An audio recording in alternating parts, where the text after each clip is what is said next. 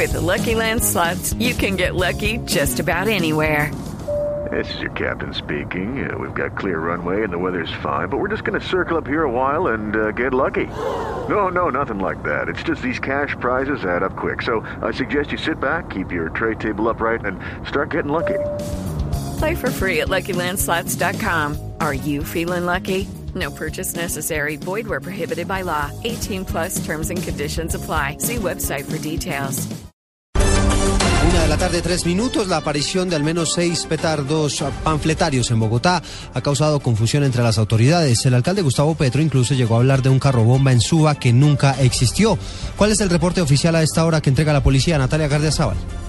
Seis panfletarias fueron encontradas en la capital del país, según informó la Policía Metropolitana de Bogotá, que además agregó que una de las seis se activó en la carrera novena con calle 50 Sur, en la localidad de Rafael Uribe Uribe. La institución reiteró que este artefacto no generó daños materiales ni hubo heridos.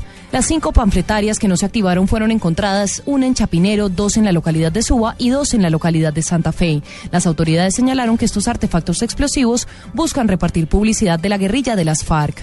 El general Guatibonza también hizo referencia al estallido de un artefacto explosivo en Lourdes el pasado viernes y no descartó que sea obra de las FARC. Natalia Gardia Saba, Blue Radio.